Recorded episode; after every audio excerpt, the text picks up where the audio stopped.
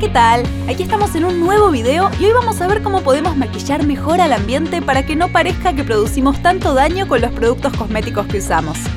Ante todo vamos a tapar toda la superficie que podamos con los plásticos de nuestras botellas de shampoo y los tubos de pasta dental. Y no nos olvidemos de las cajas de cartón en las que vienen esos envases.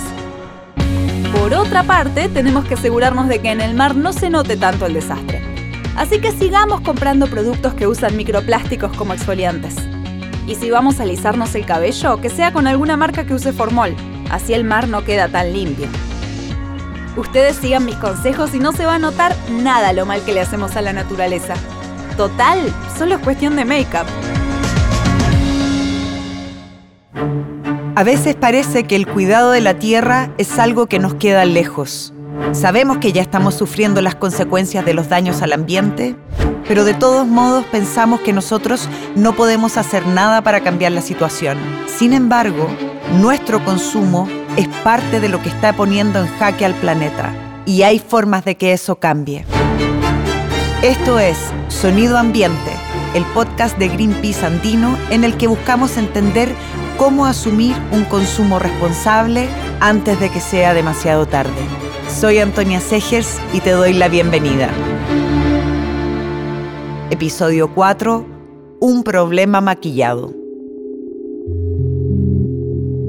Las personas usan en general entre 15 y 25 productos diarios de cosmética, entonces es una industria que es muy grande y que no está tan considerada en términos de impacto medioambiental, pero lo tiene porque es algo que usas todos los días de tu vida, desde que naces hasta el día que mueres?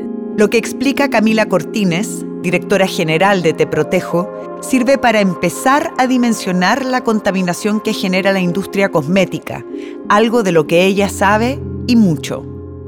La ONG que Camila fundó en Chile y que se expandió a otros países de la región educa a los consumidores para que puedan elegir productos cosméticos y de aseo personal que sean libres de testeos en animales y respetuosos con el ambiente. Y eso queda ahí, los envases quedan ahí afectando, ¿cierto? Los microplásticos que están en los ingredientes, la biodiversidad marina se ve afectada por los desechos que se corren a través de, de los canales de ducha, ¿cierto? Y los lavamanos, etcétera. Víctor Gironda, ingeniero ambiental y técnico superior en ecología, es parte de una red cruelty free de Bolivia. Él afirma que el impacto que genera la cosmética industrial es severo. Se puede decir que se contamina no solamente por los químicos o los, o los residuos que, genera al momento de, elaborarse, eh, sino también en el producto final, y ese no es el único problema. Para la cosmetóloga argentina Patricia Fernández, especialista en fórmulas cosméticas e ingredientes, el principal problema hoy son los envases que se utilizan en la industria. Hay muchos envases que al día de hoy siguen siendo poco reciclables, no tienen posibilidad de ser reciclados. Con las etiquetas pasa mucho eso también, porque si bien hay varias marcas que empezaron a, a producir sus cosméticos en envases mucho más sustentables, las etiquetas y las tapitas, por ejemplo, siguen siendo de uso único. ¿Cuántos productos cosméticos tienes en tu botiquín? Como son productos que usas todos los días, quizás pierdes de vista la importancia que tiene esta industria. Estos números van a ayudarte a entender su dimensión. Según un informe de la agencia de noticias española EFE, la industria cosmética generó 63.200 millones de dólares en América Latina en 2020. Y a nivel global, según una proyección de la consultora estadounidense CB Insights, en 2023 generará 800 mil millones de dólares. La cifra representa un 50% más que en 2017, cuando la facturación llegó a 530 mil millones. Ok, ya está claro, ¿cierto? Uno de los primeros problemas que surgen de esta industria es el plástico.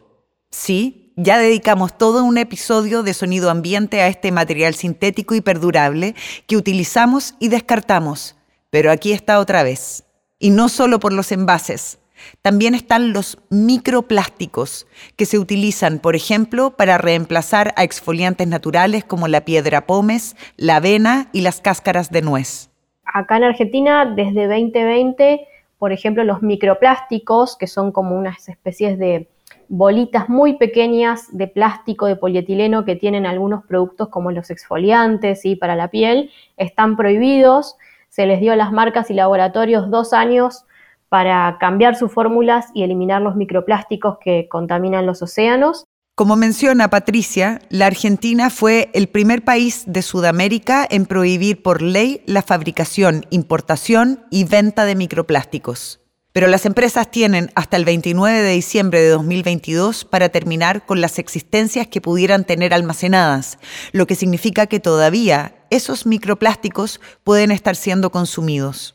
Tanto en Argentina, Mercosur, Estados Unidos y Europa está muy regulada las sustancias que son permitidas para uso en cosméticos y también las que podrían generar algún problema sobre la piel están eh, restringidas o limitadas.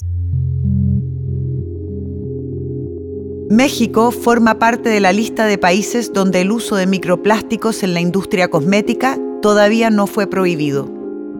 Esto podría lograrse a través de una modificación al artículo 269 de la Ley General de Salud y es por lo que está trabajando Greenpeace con otras organizaciones no gubernamentales. Pero el problema no termina ahí.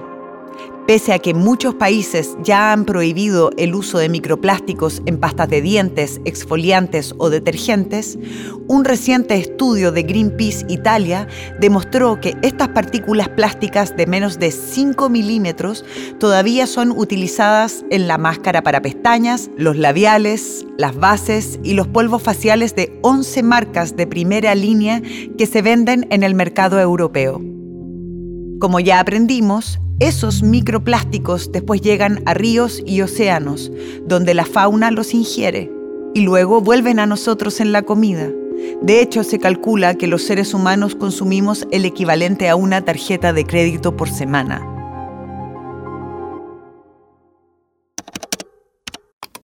He recibido muchos comentarios por los videos con mis consejos sobre maquillaje y beauty. Y hay quienes me preguntan si no será peligroso que me ponga tanta máscara y delineador sin saber si tienen ingredientes tóxicos. Bah. Pero bueno, por suerte hay otros comentarios más positivos. Por ejemplo, Ironic me felicita por mi look y asegura que cuando termino de maquillarme parezco una obra de arte. ¡Ay, un cuadro de Picasso! dice.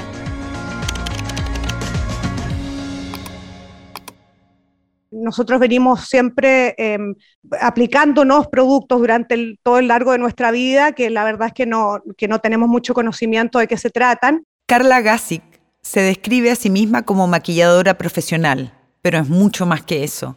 En Chile se la reconoce como una verdadera artista del maquillaje. Y a la larga, el mal uso o el uso equivocado de los productos que ponemos en nuestra piel pueden causar eh, daños, ¿cierto? Que se van haciendo más evidentes con el tiempo, como por ejemplo una dermatitis, un acné, ciertas alergias y sensibilidad a los productos y por lo tanto es de suma importancia desde muy joven empezar a cuidarse con productos que sean naturales y que no provoquen este tipo de problemas a largo plazo. Lo que Carla acaba de introducir es otra de las problemáticas que genera el maquillaje.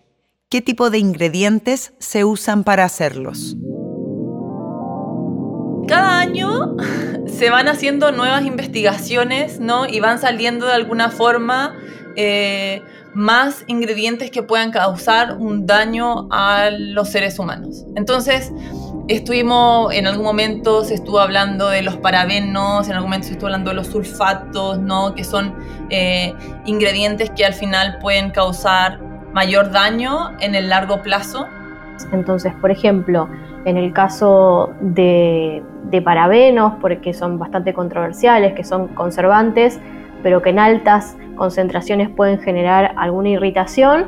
Hay una, hay una limitación, en Argentina es de hasta el 1%, con otros conservantes pasa lo mismo, entonces está bastante controlado. La toxicidad de los ingredientes es, un tema complejo, por eso yo, yo realmente soy muy como de no ponerme en un blanco y negro, porque depende de muchas cosas, ¿no? La, palabra toxicidad, un tóxico, viene totalmente atada a la concentración y a la exposición. O sea, el oxígeno en altas dosis es tóxico. eh, un ingrediente es tóxico, pero siempre va ligado a la concentración en la cual eh, y, al, tiempo de exposición. Entonces, cualquier cosa puede ser tóxica. El agua puede ser tóxica, el oxígeno puede ser tóxico. Y la verdad es que hoy en día es raro encontrarse con productos cosméticos que tengan ingredientes tóxicos. La uruguaya Florencia Ginchuk es licenciada en química y completó una maestría en ciencias cosméticas en Estados Unidos. Mientras estudiaba, comenzó un blog llamado The Chemist Look, marca que luego se trasladó a su propia empresa de cosméticos, donde trabaja con biotecnología aplicada a la piel combinada con activos de eficacia comprobada. En, el caso de la toxicidad, eh, The Chemist Look elegimos ir un poco más allá y poner foco en lo que es la biocompatibilidad de los ingredientes. Es decir, si los ingredientes son o no bien aceptados por la piel, que no sean percibidos como extraños, que no generen reacciones adversas ni inflamación, que hoy sabemos que es el principio de todos los males. Todo lo que sea tóxico no está permitido en cosméticos. Lo que sí se está repasando hace varios años es algunos filtros solares que se cree que puede dañar la integridad de los corales, por eso hay, muchos, hay muchos destinos turísticos en donde, y playas en donde el uso de ciertas marcas de protector solar está prohibido. Y para estar en esas playas solamente están autorizadas tres o cuatro marcas eh, puntualmente.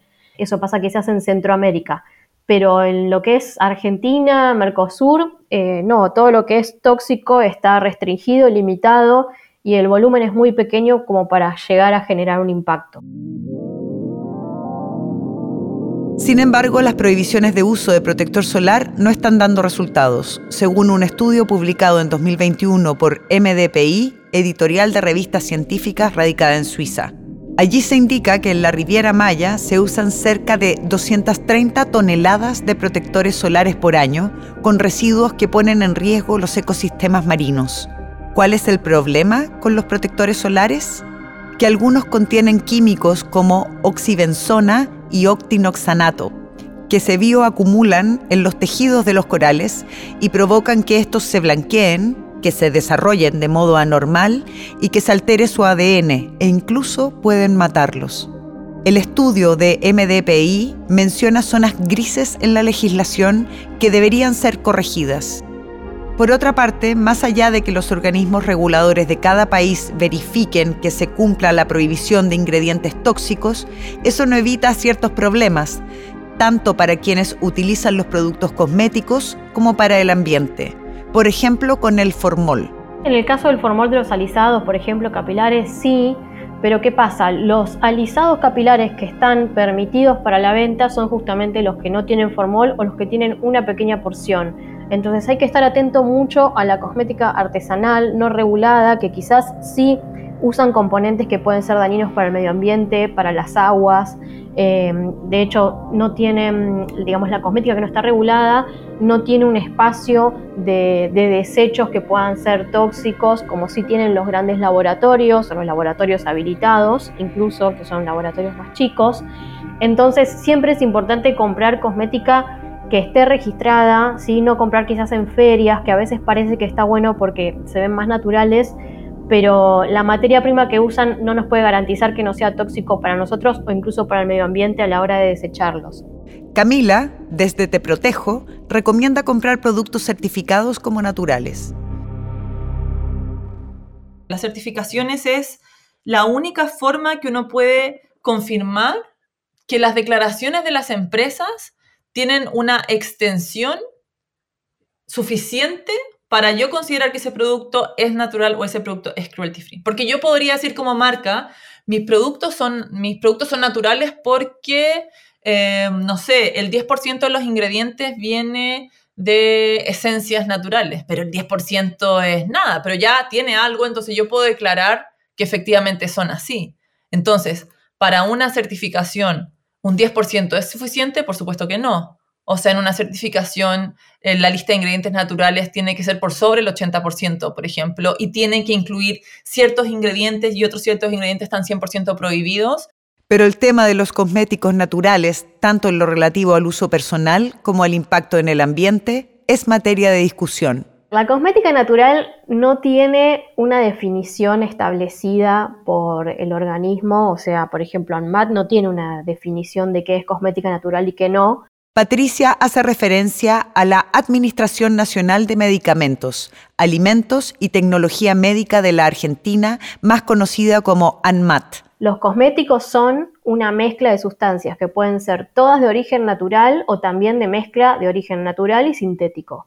La cosmética natural justamente trata de que sus productos sean formulados con la mayor parte de sustancias que se deriven de las plantas, de las raíces, de las semillas, em, pero eso, digamos, no significa que tenga más o menos beneficios en comparación con otro cosmético, ¿sí? En The Chemist Look elegimos no confiar en las verdades absolutas y está en nuestro ADN hacernos preguntas y cuestionarnos. Preguntarnos, o sea, ¿qué dice la ciencia al respecto? Y elegimos no ser parte ni fomentar esta brecha entre natural y sintético, porque creemos que de alguna forma es una discusión que hoy ya no es relevante, porque natural y sintético no dice nada acerca de la sustentabilidad, ¿no? El uso del término natural puede servir para hacer greenwashing, o sea, utilizar un marketing verde que crea una imagen ilusoria de responsabilidad ecológica. La clave entonces es la sustentabilidad.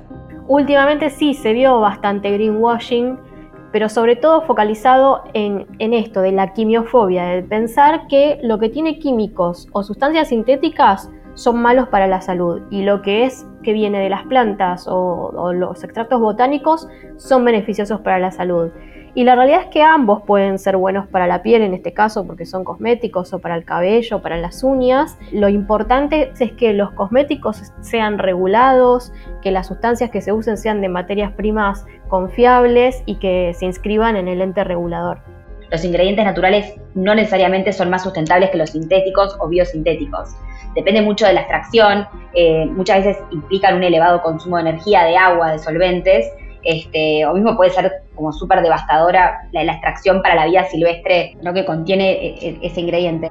Florencia pone como ejemplo el aceite de palma, que en la industria cosmética se usa en champú, acondicionadores, máscaras, pintalabios, pestañas postizas, delineadores, cremas faciales, perfumes, bronceadores, toallitas faciales y pasta dental.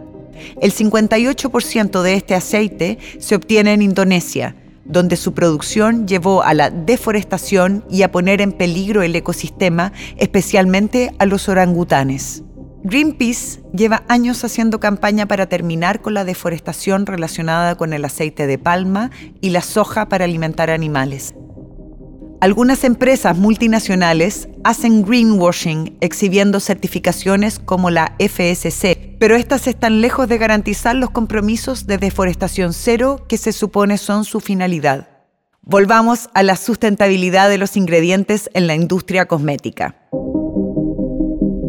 muchas cosas podemos hacer hoy mediante biotecnología que realmente evitan procesos de extracción que muchas veces suelen afectar mucho el, ecosistema en donde ese ingrediente se encuentra. Entonces, si no hay consenso sobre qué es un ingrediente natural, ni sobre si uno natural es más sustentable que uno biosintético, ¿qué se puede hacer? Cada certificación tiene sus propias reglas sobre qué es natural o no, ¿no? Entonces, de cualquier manera, creo que para el consumidor que elige consumir natural, o sea, yo siempre recomiendo elegir productos certificados porque al menos con la certificación uno tiene la garantía de saber qué es lo que está comprando y cuáles son las reglas de esa certificación.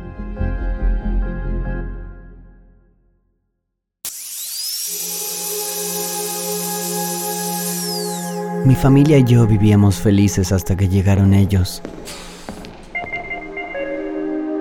No sé de qué planeta habrán venido, pero no se ven como ninguno de nosotros. Son seres enormes y fuertes, y aunque tratamos de escondernos o de combatirlos, nos pusieron en cautiverio. Desde entonces, no hemos dejado de sufrir. clavan agujas y nos inyectan cosas que nos hacen sentir enajenados y doloridos. Creo que están experimentando para ver cuánto resistimos. Mi padre, que, que ya estaba viejo, no pudo soportarlo y murió. Entonces, uno de estos seres lo tomó con sus manos que parecían de goma y se lo llevó fuera de nuestra vista. No sé cuánto más podremos aguantar así. Maldigo la hora en la que llegaron a nuestra tierra estos seres horrorosos que no sabemos qué son. Siempre con sus atuendos blancos y máscaras. Ayer, antes de que inyectaran a mi madre, escuché que uno de ellos decía que se los conoce como humanos.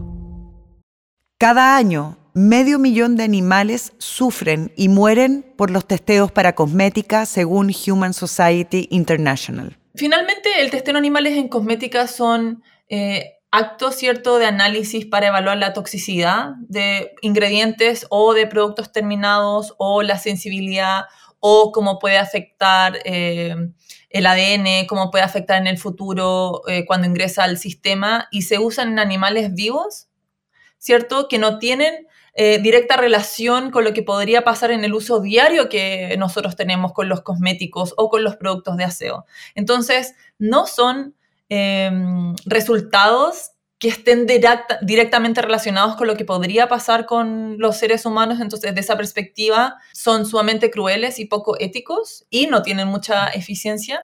En la industria cosmética se testea en ratones, conejos y cobayos. O sea, la crueldad es altísima. Si hablamos de crueldad, estos son experimentos que se hacen en animales que están vivos y conscientes y que no tienen ningún medicamento para opacar algún dolor.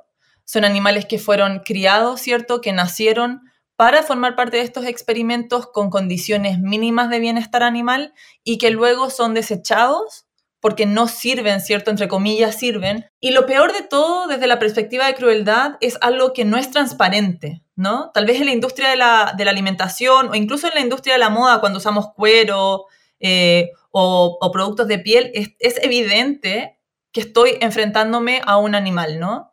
Cuando como carne o cuando uso algo de cuero. Pero en la experimentación en cosmética no es evidente, no es transparente lo que está pasando detrás de las puertas de un laboratorio, porque cuesta mucho más generar conciencia y cambios en los hábitos de consumo cuando las problemáticas de las problemáticas éticas con animales no son claramente vistas o claramente sentidas por las personas que hacen ese consumo. Entonces, para mí esta es una de las industrias que tiene mayor crueldad precisamente por ese factor los testeos en animales son experimentos de envenenamiento arcaicos que comenzaron en 1920 y la ciencia ya ha desarrollado métodos más eficientes. La comunidad científica se está moviendo hacia testeos alternativos, no solamente por factores éticos, sino que también por temas de eficacia en términos de los resultados. Eh, los más usuales hoy en día son eh, modelos que se llaman in vitro.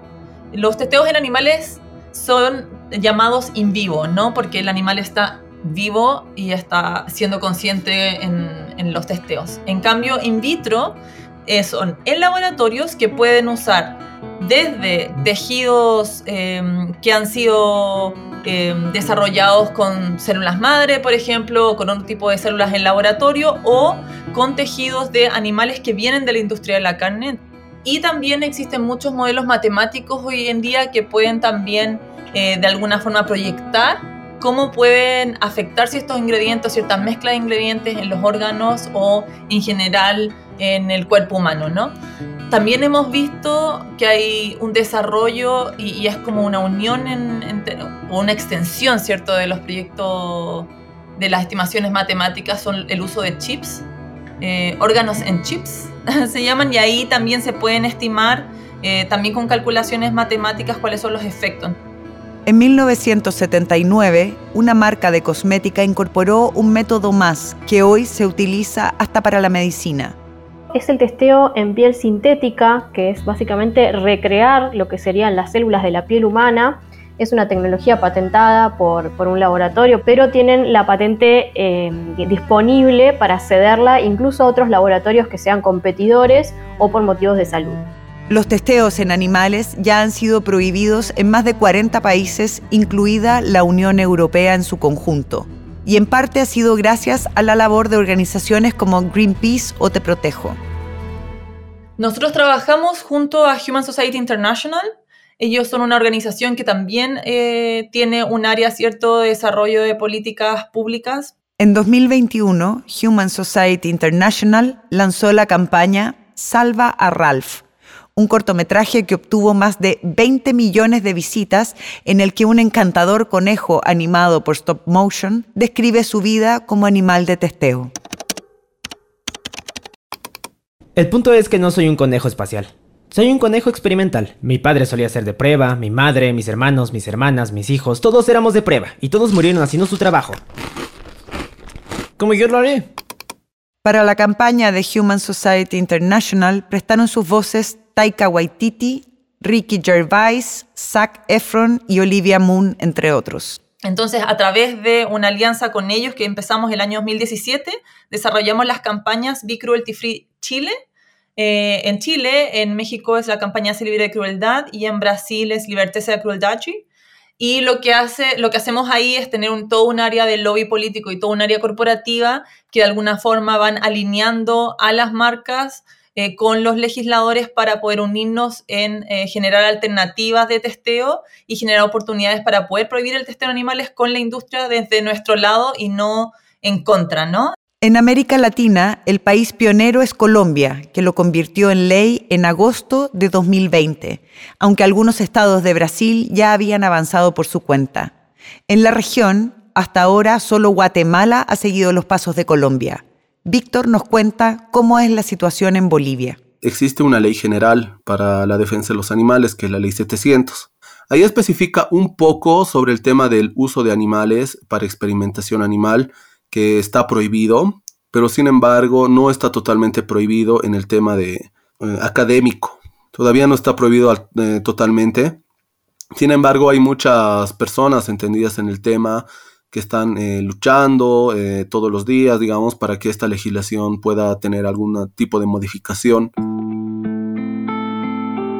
En México, el Senado aprobó por unanimidad un proyecto de ley para terminar con la crueldad animal, pero todavía resta el tratamiento de los diputados y la posterior sanción. Y Chile y Brasil ya tienen proyectos de leyes que están en diversos estados de tratamiento, pero en la Argentina el testeo en animales no ha sido prohibido legalmente. En lo que es Argentina, el testeo de animales, algunos laboratorios lo siguen haciendo es una forma de testear si el producto va a generar alguna alergia o alguna irritación. Es en general un poco más económico que hacerlo en humanos, pero hay muchas marcas que están testeando en humanos voluntarios. Ya existen más de mil marcas en todo el mundo que han sido certificadas como libres de crueldad con animales. The Chemist Look es una de ellas. Yo creo que no es una alternativa testear en animales. Hacemos pruebas clínicas y dermatológicas en laboratorios especializados. Eh, estas pruebas son en personas. Hoy en día también eh, existe el testeo in vitro, ¿no? ya hace tiempo. Y son todos protocolos que están enmarcados, eh, son protocolos de investigación que son llevados a cabo, verificados y firmados por un dermatólogo. Este, pero el testeo en animales nunca fue una opción. La empresa de Florencia, al igual que otras, verifican también que los ingredientes que usan para su producción no hayan sido testeados en animales. Patricia acerca una idea más con respecto a los ingredientes, que va más allá de los testeos, los que se extraen de los animales explotándolos, y pone como ejemplo la baba de caracol. La baba de caracol es un ingrediente cosmético que tiene beneficios para la piel pero la forma de extracción es someter al caracol con ciertos estímulos eléctricos que lo ponen bajo estrés y esa baba que secreta en ese momento ante el estrés es la que se usa en cosmética. Quienes quieran evitar este tipo de productos con explotación animal saben que tienen que evitar los que tienen baba de caracol. También cremas hidratantes y emolientes que tienen lanolina. La lanolina también tiene un origen animal para la piel pueden ser muy beneficiosos, pero se extraen de animales y siempre eso es sinónimo de explotación y de maltrato animal.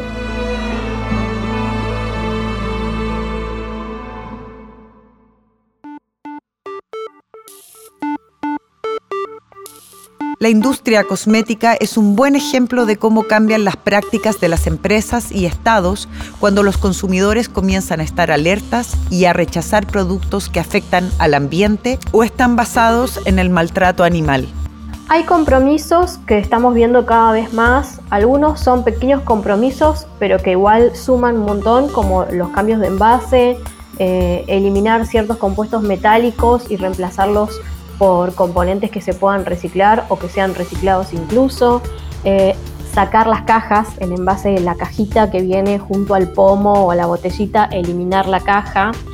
Eh, y después, bueno, también hay compromisos mucho más a gran escala que generalmente vienen de laboratorios más grandes, eh, de, por ejemplo, reducir la huella de carbono en, en sus producciones con proyecciones de aquí quizás a cinco años, ¿no? no inmediato, pero siempre informan que tienen como esa proyección a futuro.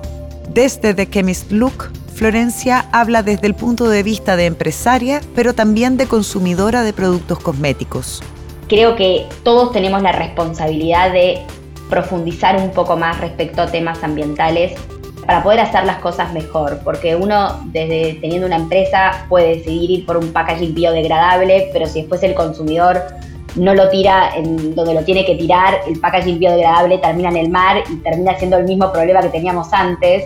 Como empresaria, Florencia habla de hacer las cosas bien, aunque no haya nadie mirando, y de investigar más allá de lo que está de moda. La responsabilidad también, ¿no? Tiene un gran componente en quien pone el producto en el mercado y no toda la responsabilidad tiene que estar puesta en el accionar del consumidor, ¿no? Y esperar que haga algo que quizá uno no sabe si lo va a terminar haciendo. Pero precisamente ¿Qué podemos hacer quienes consumimos productos de la industria cosmética? Patricia propone lo siguiente.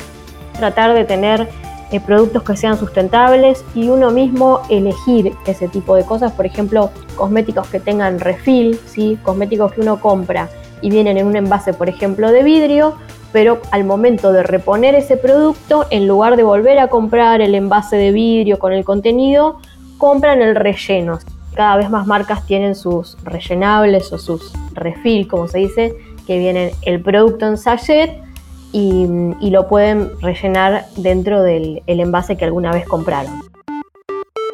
¿Y respecto a las empresas? Bueno, algo muy importante y una herramienta bastante útil a la hora de pedirle o exigirle cosas a las, a las empresas es ser activos en redes sociales. ¿sí? Últimamente las empresas, las marcas están muy atentos al feedback, eh, a los comentarios que hace la comunidad en sus redes sociales eh, y a veces eh, quizás uno pidiendo o, por ejemplo, con el tema de cruelty free, cuando la gente se queja o les parece cuestionable que se testeen ciertas marcas en animales, esas marcas después hacen el cambio o por lo menos prometen trabajar en esto, lo mismo con los cambios de packaging. Me encanta saber que los productos que me pongo en la cara no hicieron sufrir a los animales. Estoy harto de que nos vendan porquerías. Hagamos una campaña para que esto cambie. ¿Quién quiere aplicarse algo que llene de plástico los océanos? Esta marca debería revisar su política. Nadie va a quererla. Cuidemos a nuestros animales. Mi madre me compró una máscara que no tiene certificación cruelty free. La voy a devolver. Exigimos un cambio ya. Basta. Basta. Basta. Basta. Basta. Basta. Basta. Camila asegura que el impacto de publicar en las redes sociales acerca de estos temas genera que muchas marcas se interesen por cambiar sus formas de producción y por supuesto invita a visitar teprotejo.org. En los distintos países donde estamos hay un listado de todas las marcas que se venden en cada uno de sus países y dónde se pueden comprar que efectivamente tienen una certificación cruelty free. Así que ahí los invito a ir reemplazando los productos en la medida que se vayan acabando. Nosotros no recomendamos que boten productos a la basura que todavía tienen contenido, ¿cierto? Porque la idea tampoco es generar basura adicional, sino que en la medida que se vayan acabando los productos vamos cambiándolos por opciones que sean cruelty free, opciones que sean veganas. Desde Greenpeace agregamos una opción más participar para que en los países donde todavía están autorizados se prohíban los testeos en animales, el uso de microplásticos y los productos tóxicos en la industria cosmética. Esta vez, que no nos maquillen la realidad. El cambio es urgente. Empieza por lo individual y sigue en la acción colectiva para exigir mejores leyes para cuidar al ambiente. Desde Greenpeace te invitamos a repensar tus consumos y a tomar acción. Sonido Ambiente es un podcast original de Greenpeace producido en colaboración con Posta. Agradecemos especialmente a Demian Velasco y Manuela Roca por haberle prestado su voz a varios de los personajes que aparecieron en este episodio. Por Greenpeace, líder de proyecto, Soledad Ramírez, producción, Mariana Sturniolo, redes, Mara Bustamante y Matías Romagosa, comunicación, Florencia Rodríguez, audiovisual, Max Soria. Por posta, producción, Guido Scolo, guiones, Roque Casiero, edición, Nacho Ugarteche, producción ejecutiva, Luciano Banchero y Diego del Agostino. Yo soy Antonia Segers. Para saber más de Greenpeace y enterarte de las últimas novedades, síguenos en redes sociales. Este podcast es posible gracias al aporte individual que realizan los socios y las socias de Greenpeace para colaborar con cada causa ambiental. Sonido Ambiente continúa en el próximo episodio. Escúchalo en Spotify o en tu plataforma de podcast favorita. Hasta la próxima.